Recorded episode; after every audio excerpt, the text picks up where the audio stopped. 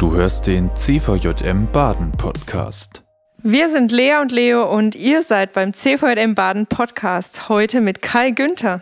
Ehemann, Papa, Lebensteiler im CVJM Lebenshaus, unterwegs mit Jesus.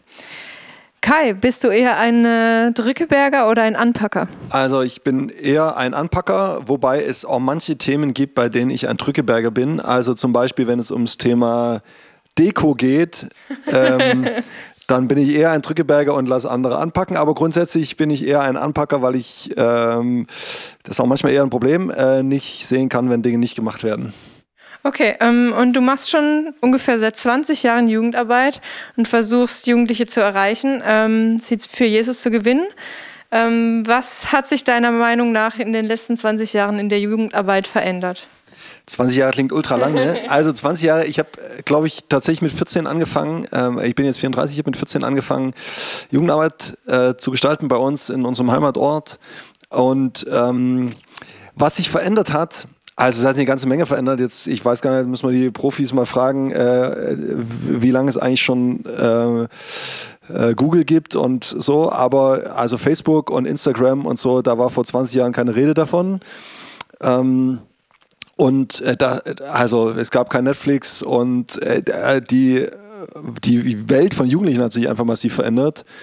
Ähm, es gab noch kein iPhone. Ähm, und dadurch, dass sich die Lebenswelt so krass verändert hat, hat sich natürlich auch einfach Jugendarbeit extrem verändert. Ähm, also was sich in der Jugendarbeit auf jeden Fall verändert hat, ist äh, der, der Kampf um die Aufmerksamkeit. Also das würde ich sagen, dass äh, Jugendliche heute, Teenager heute ähm, schon nochmal deutlich krass mehr Einflüsse, Einflüssen ausgesetzt sind und äh, Dingen ausgesetzt sind, die so an ihnen äh, die an ihn ziehen und die äh, ihre Aufmerksamkeit wollen. Ähm, das geht bei der Schule los. Also ich, ich bin mal gespannt, wenn unsere Kinder jetzt äh, so in die weiterführenden Schulen, äh, also die große ist jetzt da drin, aber jetzt mal zu sehen, wie sich das verändert, weil, also gefühlt, ich habe früher auch Abi gemacht, aber wir haben ultra viel Zeit gehabt. Äh, und wenn ich das jetzt mitbekomme, so äh, in äh, den Gemeinden, in den ECs und CVMs, da ist immer so dieses, die Leute, die äh, dann irgendwie in der 8., 9., 10. Klasse sind, die gefühlt steigen die alle aus aus der Mitarbeit, weil sie sagen, oh, ich habe so viel in der Schule. Also ich weiß nicht, ob äh, die einfach mehr rumpinsen oder ob es tatsächlich so ist, dass es äh, krasser geworden ist. Ähm, und aber ich glaube schon, also das ist, das hat sich verändert, die Rolle von Schule. Ähm, und auf jeden Fall die Rolle von Medien. Und ähm, also ich habe das hier, erlebe das hier bei uns im Jahresteam, ähm, junge Erwachsene, die ein paar hundert Snaps am Tag äh, geschickt bekommen und schicken. Äh, das macht einfach was mit dir. Das, das zieht einfach ultra viel Energie ja, und Zeit und so. Und äh, dadurch hat sich Jugendarbeit auf jeden Fall verändert, weil wir damit umgehen müssen, weil sich äh, Jugend, also die Jugendlichen dadurch verändert haben. Und haben sich dadurch auch die Bedürfnisse verändert der Jugendlichen oder sind die gleich geblieben? Also das Bedürfnis nach WLAN ist komplett neu dazugekommen. äh, und sonst, mh, mm, also ich glaube, das Bedürfnis nach, nach Anerkennung, nach gesehen werden, ähm, auch das Bedürfnis, also die, die sind auf jeden Fall gleich geblieben, die drücken es halt jetzt anders aus. Was ich in den letzten Jahren oder letzten, ja, im letzten Jahr, Monat so denke, äh, Monaten so denke, was für mich eine ganz äh, besondere Spur ist, äh, ist, was wir früh, äh, was, was vor 20 Jahren viel stärker war, dieser, diese Felder, wo wir als Jugendliche äh, selber etwas bewirkt haben, also wo wir Betätigungsfelder hatten. Wir haben in unserer Freizeit ähm, äh, also die Werkstatt vom Opa gehabt und haben da gebaut und haben äh, im, im Wald selber Dinge gebaut und so. Und ich, äh, da merke ich so dieses, also die Pädagogen äh, sagen Selbstwirksamkeit dazu. Also dieser, dieses ganze Feld der Selbstwirksamkeit, das hat extrem abgenommen. Ja, ist viel passiver geworden. Quasi. Genau, also es ist äh, viel, es gibt viel weniger Felder, auf denen ich mhm. meine eigene Wirksamkeit sehen kann, weil die einzige Wirksamkeit, die ich sehe, ist irgendwie der digitale Spielstand, den ich ja. erreicht habe, der aber ein halbes Jahr später niemand mehr interessiert. Ähm, und ich glaube, dass das ein Bedürfnis äh, bei Jugendlichen, was, was wächst und wo die Frage ist, was bedeutet das für unsere Jugendarbeit? Ja, ja. genau, das wäre jetzt nämlich die nächste Frage. was bedeutet das jetzt, ähm, wie müssen wir uns da irgendwie anpassen oder was müssen wir jetzt in der Jugendarbeit verändern, um diesem Trend quasi gerecht zu werden. Ja, was ich dachte, du hast vorhin gesagt, ja, dieser Kampf um Aufmerksamkeit heißt das jetzt, äh, in der Jugendarbeit muss man auf jeden Fall online gehen. Man muss sich auf jeden Fall auf Instagram auch ähm, präsentieren, vielleicht auch Inhalte bringen auf YouTube. Also ist das jetzt dann der Weg, das so zu machen, um Jugendliche noch zu erreichen und im Alltag anzusprechen? Also ich glaube, wir brauchen äh, auf jeden Fall äh, Menschen, die ähm, also Digital Natives, die äh, bei Instagram und YouTube unterwegs sind und da ähm, auch klar mit ihrem Glauben unterwegs sind. Es gibt ein paar, äh, die da ähm, äh, die das echt äh, tun und äh, die ganz selbstverständlich ihren Glauben da leben. Ähm, für mich ist aber auch die Frage, also was bedeutet das für unsere Jugendarbeit, wie muss sich die verändern? für mich ist, sind es eigentlich zwei Dinge. Das ist zum einen, ähm, ich glaube, dass es, dass es Real Life an Bedeutung gewinnt.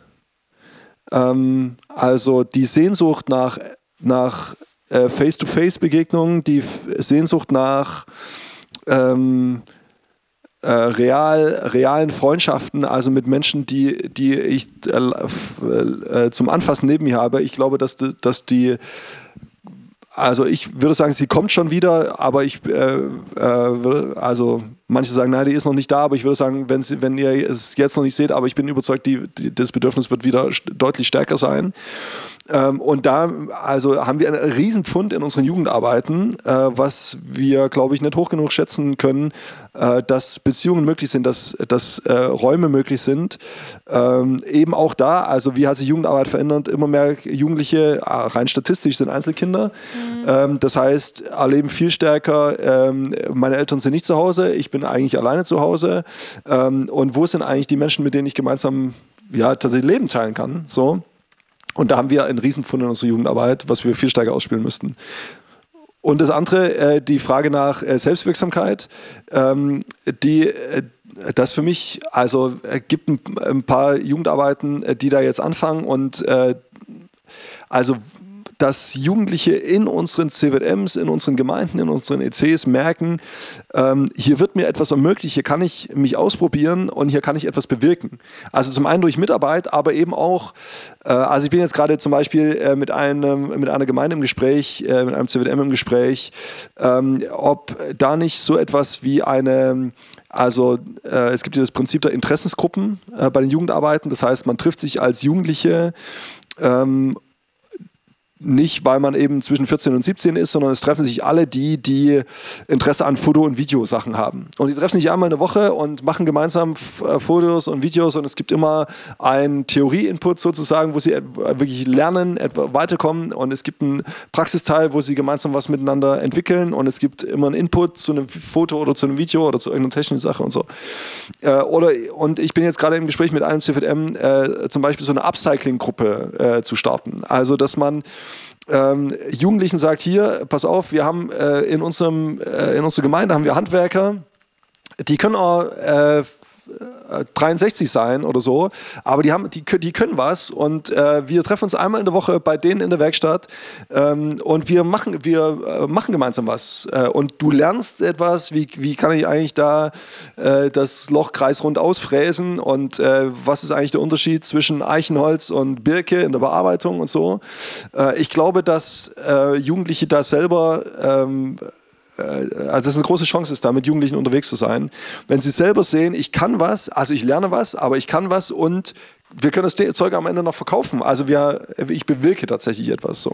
Also quasi nicht mehr so diese Einteilung Jungschar, Teenie und da gehe ich dann hin, sondern nach deren, ja, worauf sie Bock haben, äh, deren Talente, Fähigkeiten, Interessen. Ja, genau. Also äh, ja, und da würde ich tatsächlich sagen, äh, für mich ist dieses, worauf habe ich Lust, ist gar nicht so die Frage, sondern die Frage ist, ähm, also welchen welche, welchen Raum eröffnen wir als, äh, als CWM, als äh, Gemeinden, ähm, in dem Jugendliche, also ich finde find den Begriff der Selbstwirksamkeit tatsächlich hilfreich, wo Jugendliche erleben, ich kann etwas bewirken, ich bin selbstwirksam.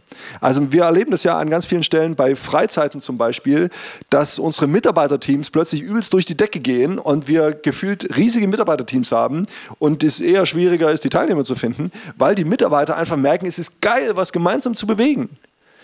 Das kommt ja nicht von ungefähr, sondern das liegt eben daran, weil das ein Bereich ist, in dem ich merke, oh, Mensch, ich kann selbstwirksam sein. Ja, quasi nicht nur noch nur passiv zu sein, sondern auch aktiv was zu tun. Genau. Nicht, nicht zu zu sagen, ihr seid die verändern. Konsumenten und wir liefern für Genau. euch, sondern wir gemeinsam bewegen was. Ja. Was du machst, heißt Jugendevangelisation, ist das richtig? Ähm, was ist überhaupt Evangelisation in deinen Augen und warum, warum brauchen wir das heutzutage in unserer Gesellschaft? Puh, also äh, ja, ich bin als äh, ich äh, bin äh, viel als Jugendevangelist unterwegs. Evangelisation äh, ist eigentlich ganz simpel. Da geht es darum, äh, wir sagen die gute Nachricht weiter. Also Evangelium heißt gute Nachricht. Evangelisation heißt, wir reden von der guten Nachricht. Aber ich, also ich, ich stelle mir es immer so vor, Evangelisation ist es, auf die Straße zu gehen, für Leute anzusprechen, fremde Leute anzusprechen und irgendwie für die zu beten und für Heilung zu beten. Das stelle ich mir irgendwie unter Evangelisation vor oder das, weiß nicht. Äh, Ja. Ist eine Form der Evangelisation, genau. Und das ist das, also Evangelisation ist ganz verschieden und das ist tatsächlich super, dass du das fragst, weil ähm, viele haben irgendwie ein konkretes Bild von Evangelisation und das ist oft auch ein Feindbild für sie so. Also, dass sie sagen, also das kenne ich unter Evangelisation, aber das ist auf jeden Fall Ja. nicht meins. Wolltest du auf die Straße gehen, Lea, und fremde Leute ansprechen? nein. genau. Aber Evangelisation ist ganz vielfältig. Ich versuche das immer äh, deutlich zu machen, äh, dass Evangelisation für mich so ein, äh, ist wie so, so ein Dreieck. Ähm, und die unterste, die ganz breite Ebene ist, da geht es darum, um die 1 zu 1 Beziehung. Das heißt, es ist die Frage, ähm, wo rede ich mit einem anderen Menschen äh, über Jesus? Wo ähm, äh, teile ich meinen Glauben? Wo bin ich Zeuge für Jesus? Ähm, und das brauchen wir, und das ist, glaube ich, das, wo wir eine ganz große Schwäche haben, dass wir Evangelisation gar nicht da verorten. Äh, also ich merke das bei Jugendlichen, dass sie mir sagen, na, das kann ich nicht. Ich rede lieber nicht über meinen Glauben, weil ähm, da könnte ir- irgendwie jemand was sagen, äh, wo ich äh, irgendwie kommt ein Argument und ich habe nichts drauf zu antworten oder ja, es ist eigentlich peinlich, auch, äh, von meinem Glauben zu reden und so. Ähm, also so äh, ganz äh, Probleme der eigenen Sprachfähigkeit und deswegen äh, rede ich lieber nicht über den Glauben. Also das ist Evangelisation, aber bedeutet als erstes mal, ich rede mit einem, mit, mit, mit dem Menschen, der mir gerade gegenüber sitzt von Jesus mit meinen Klassenkameraden, mit meinem Nachbarn, ähm, so. Und da geht es gar nicht darum, irgendwie immer am Ende zu sagen, und wenn du das auch glaubst, dann knie dich hin und bete, so.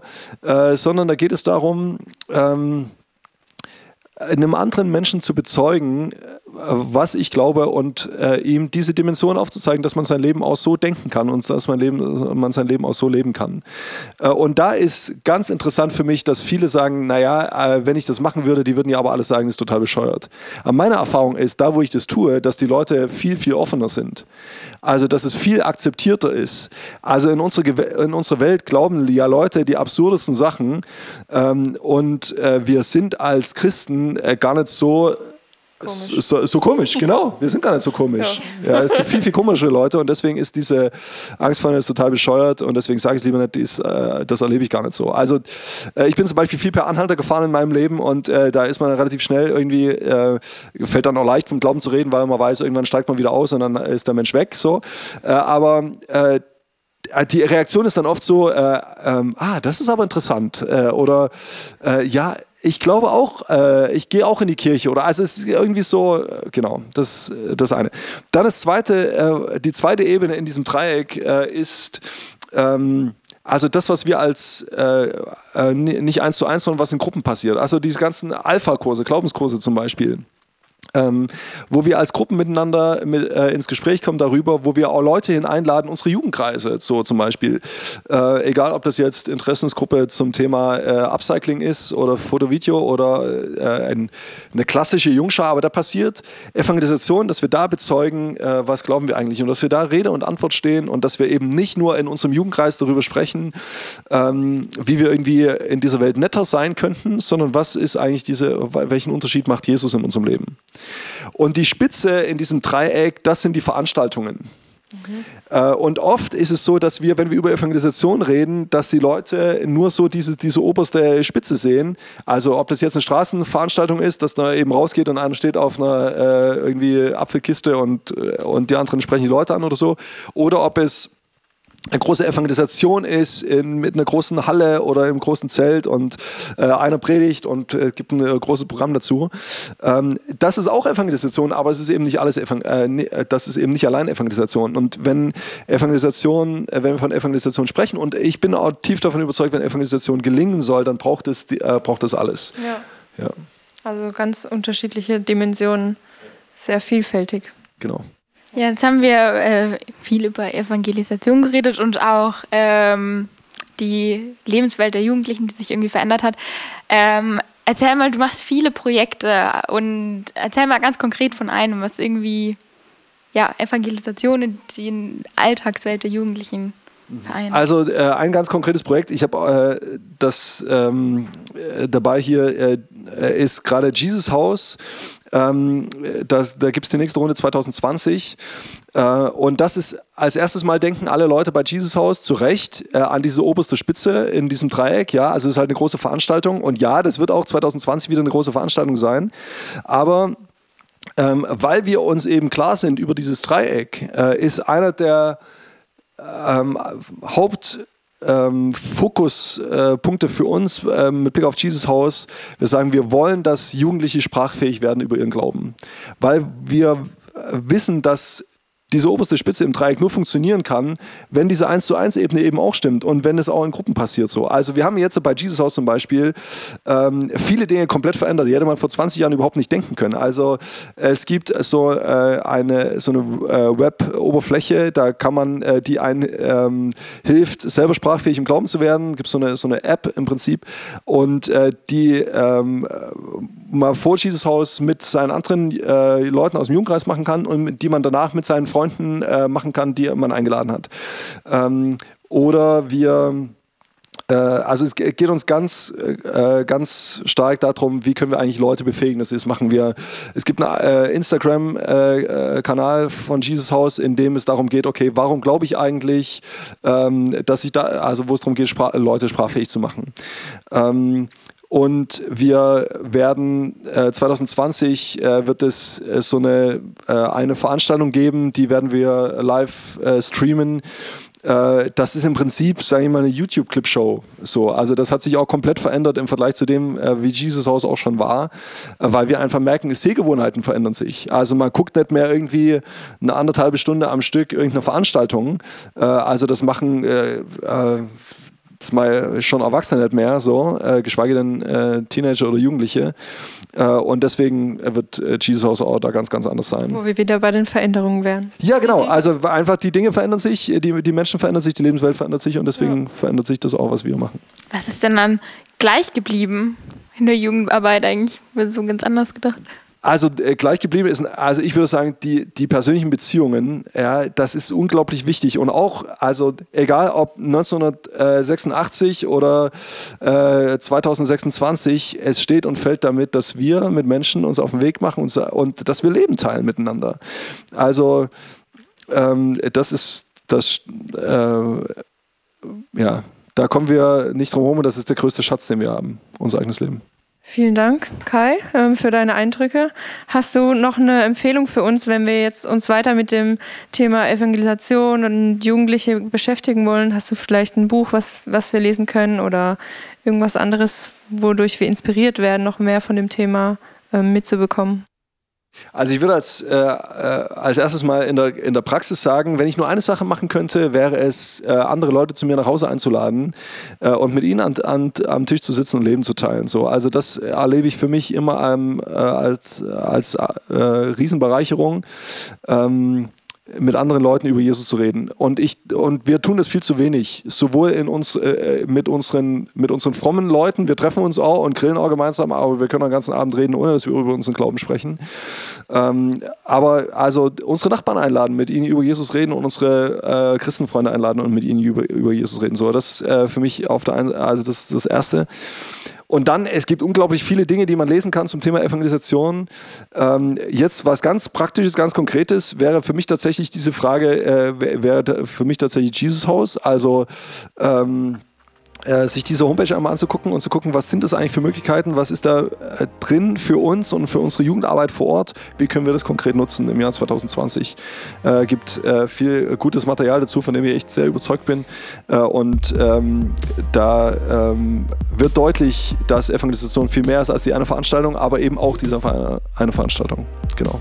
Das provoziert auf jeden Fall, sich weiter mit dem Thema auseinanderzusetzen. Vielen Dank dir ähm, für deine Eindrücke und ähm, genau. Wie gesagt, wenn ihr noch mehr davon wissen wollt, ähm, jesushaus.de. Ähm, genau, dann bis zum nächsten Mal. Tschüss. Auf Wiedersehen. Das war die aktuelle Folge des CVJM Baden Podcast.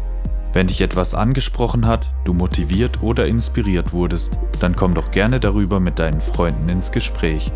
Falls du Fragen, Anregungen oder Themenwünsche hast, schreib uns eine Mail an info@cvjmbaden.de. Erfahre mehr über den CVJM Baden und besuche uns auf Instagram unter cvjm.baden oder im Web auf cvjmbaden.de. Gerne kannst du den Podcast teilen. Wir wünschen dir eine gesegnete Woche. Bis zum nächsten Mal.